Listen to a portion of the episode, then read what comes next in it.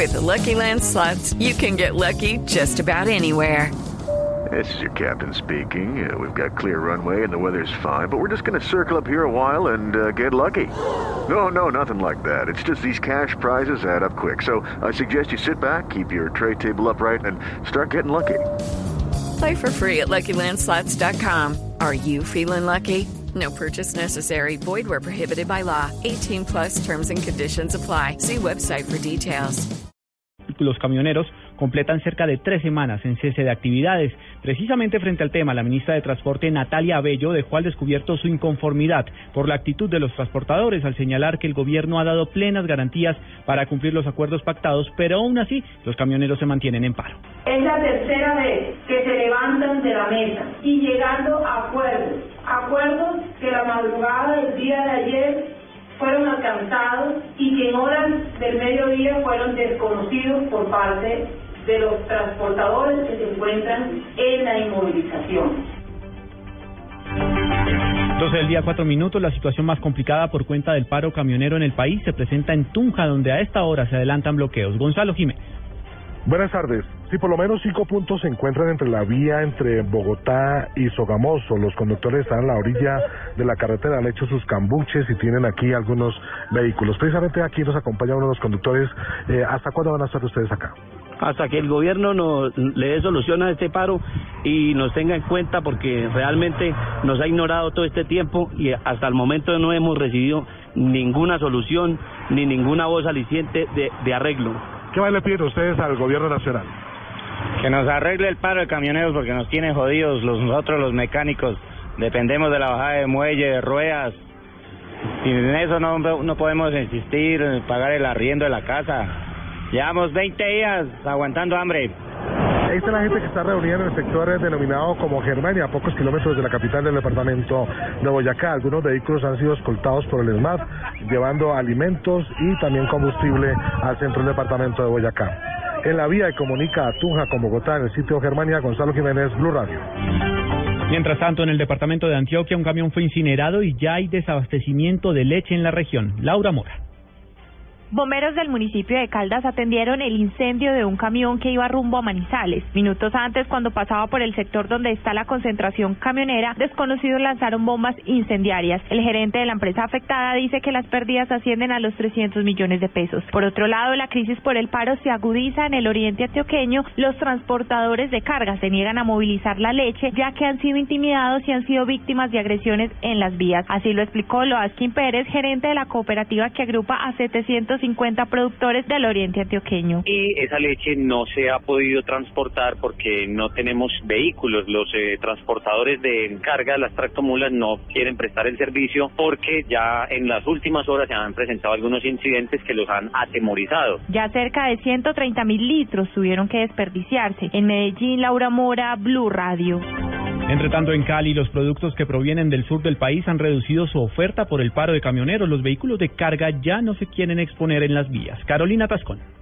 El costo de los fletes sigue incidiendo en los alimentos. Los pocos vehículos de carga que se exponen a salir a las vías están cobrando el riesgo que asumen. Y en el Valle del Cauca, según el coordinador de precios de Cabaza, Oliver Medina, esto se refleja en incremento del precio de la papa, la cebolla, la alberja y el uyuco que viene del sur y el altiplano cundiboyacense. Ahora también el tomate que viene desde Medellín. Muchos vehículos ya cesan sus actividades por las múltiples agresiones que han sufrido en estos días de paro. Tenemos ya una oferta que alcanza el 80% estamos a la espera de 3.100 toneladas de alimentos. Nos han ingresado aproximadamente 2.470, siendo el grupo de la papa el más afectado. El incremento llega hasta el 190% por encima del precio normal en la papa y la alberja. Desde Cali, Carolina Tascón, Blue Radio. 12 del día, 7 minutos. En Santa Marta, el paro camionero ha disparado los precios de la canasta familiar en más de un 100%. El arroz y la papa son los productos que más se han encarecido. Luis Oñate. En el principal centro de abastos de la capital del Magdalena no solo se ha registrado un gran aumento en el precio de algunos productos provenientes del interior del país, sino que también se presenta escasez en verduras como la cebolla, lechuga y algunas frutas, aseguró Nelaton Pérez, vendedor de la plaza de mercado. Todo, la canasta familiar se infló, ponle tú un 100%. Fíjate, el arroz, el arroz estaba en 1200 y está a 2000 pesos, un bulto de papa está costando 120, un bulto de, yuca está costando 50 mil, 45 cinco mil y así todos los productos están inflados, todo, todo, no hay excepción. Indicaron los vendedores de la plaza que antes del paro la tonelada de carga entre Bogotá y Santa Marta la estaban pagando a 50 mil pesos y hoy vale más de 100 mil. En Santa Marta, Luis Oñate Gámez, Blue Radio. 12 del día, 9 minutos, cambiamos de tema. Se conoció el último reporte sobre afectados por el temblor en Santander, que nuevamente registró réplicas en las últimas horas. La cifra supera los 4.000 damnificados. Así nos lo informa desde Bucaramanga Javier Rodríguez siguen aumentando las viviendas afectadas y personas damnificadas por el fuerte temblor de tierra que sacudió el departamento de Santander el martes pasado. Según el último reporte de las autoridades, son 2.000 las familias campesinas que perdieron sus viviendas en los municipios de Matanzas, Suratá, Betulia, Río Negro, El Playón y Galán. Así lo señaló el director de la Oficina de Riesgo de la Gobernación, Miguel Gómez aproximadamente ya llega a 2.000 las familias y viviendas afectadas, las cuales serán asistidas de acuerdo a las directrices, porque es que hay personas que viven en sitios muy lejanos y muy agrestes y difícil la topografía para, para desplazarse, tanto nosotros como ellos a, a reportar las afectaciones. Por el sismo en Santander, cinco iglesias presentan grietas, al igual que en ocho colegios rurales. En Bucaramanga, Javier Rodríguez, Blue Radio. A su vez han declarado la calamidad pública en Cáchira, en norte de Santander, donde resultaron destruidas completamente 64 viviendas ubicadas en veredas. Otras 200 habrían resultado averiadas por cuenta del fuerte movimiento telúrico de esta semana. Juliet Cano. 64 viviendas destruidas en Cáchira es el nuevo reporte entregado por las autoridades de gestión de riesgo en norte de Santander. Sin embargo, aún no hay una cifra concreta de viviendas que resultaron averiadas tras el sismo registrado el 10 de marzo. La administración municipal declaró calamidad pública y trabaja para brindar albergues temporales a las familias que resultaron damnificadas.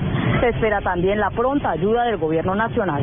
Norela Arenas, coordinadora para la gestión de riesgo de desastre. Las afectadas todavía no tengo un número un número total, pero están trabajando en este momento en eso. Desde Cúcuta informó Juliet Cano, Blue Radio. 12 del día, 11 minutos. Vamos a esta hora a Neiva, donde el presidente Juan Manuel Santos adelanta su Consejo de Ministros Regional. En estos momentos está entregando nuevos detalles sobre la reunión que sostuvo con el Procurador General Alejandro Ordóñez. Y ahí quiero resaltar las palabras del senador Antonio Navarro cuando dice la mejor decisión que hemos tomado en nuestras vidas, hablando a nombre del M19, fue haber tomado la decisión de hacer la paz. Y yo quiero resaltar esas palabras y enviárselas a los que todavía están en armas para decirles, escuchen esas palabras porque miren lo que ha pasado con el M19 y ahí mismo en esa en ese el presidente Juan Manuel Santos también hablando y haciendo una recapitulación de lo que se dio eh, esta semana precisamente en la conmemoración del aniversario 25 de la desmovilización del M19. Vamos ahora con la información internacional porque en estos momentos avanza el ejercicio militar defensivo ordenado por el presidente de Venezuela Nicolás Maduro con la movilización de 80 mil soldados y 20 mil civiles el ministro de Defensa y jefe de la Fuerza Armada Nacional Bolivariana, el general Vladimir Padrino López, ha denominado el ejercicio como el escudo bolivariano y anunció que se extenderá durante 10 días más y que se abarcará todo el territorio nacional de Venezuela. Declaración del general Padrino López hoy de pie, con mucha firmeza y con mucha dignidad, eh, ejecutando un ejercicio cívico-militar ordenado por nuestro comandante en jefe, presidente constitucional de la República Bolivariana de Venezuela, Nicolás Maduro Moros, eh, quien ya está recibiendo información del desarrollo del mismo. Estados Unidos de Norteamérica ha declarado a Venezuela como una amenaza y le ha puesto allí unas coletillas inusual y extraordinaria, y eso para nosotros significa un inminente peligro. Mientras tanto, la canciller de Colombia, María Ángela Holguín, ya se encuentra en Quito, en Ecuador, para participar en la reunión extraordinaria de ministros de Relaciones Exteriores de la UNASUR, en donde se analizará la situación de Venezuela y la creciente tensión con los Estados Unidos. El secretario general de la UNASUR, el expresidente colombiano Ernesto Samper, señaló que se deben priorizar las salidas negociadas en el marco del respeto por las diferencias y que es inconveniente en estos momentos desatar una confrontación con el gobierno de Barack Obama. No se trata de plantear en este momento una confrontación con, con los Estados Unidos. De hecho, eh, los cancilleres en Montevideo hace 20 días antes de que se concretara la, la visita a Caracas habían sugerido la posibilidad de que se buscaran mecanismos de acercamiento con los Estados Unidos. 12 del día, 14 minutos. En otro campo de la información internacional, un gigantesco incendio forestal sigue amenazando la ciudad chilena de Valparaíso, declarada en estado de emergencia y cuyas condiciones atmosféricas eran desfavorables para avanzar en los trabajos de extinción. Durante la emergencia, una mujer de 67 años que murió en un hospital de la ciudad a causa de un paro cardiorrespiratorio. Se convierte entonces ella en la única víctima de esta conflagración. Mientras tanto, 15 bomberos resultaron heridos. Cerca de 7.000 personas fueron evacuadas. La gran mayoría ya ha vuelto a sus hogares. Lo último de la situación lo acaba de reportar el gobernador de Valparaíso, Ricardo Bravo. Estamos hablando de un incendio que se propaga en un perímetro y en una cantidad de, de material eh, orgánico seco que es imposible que se puedan hacer estos fuegos en, esa, en esas condiciones. Eh, estamos, estamos hablando de una extensión eh, en, en unas quebradas que justamente lo que se está haciendo es contener el incendio cuando llegue a la zona, costo de que la cantidad de combustible que hay en los cerros, que todos sabemos y que estamos completamente informados, es de una cantidad inconmensurable. Y otro desastre natural impactó al mundo en las últimas horas. El ciclón Pam, uno de los más potentes registrados en el Pacífico Sur, ha causado cuantiosos daños este sábado a su paso por Vanuatu. Y las autoridades temen que se hayan producido decenas de muertos en esta pequeña nación insular al sureste de Australia.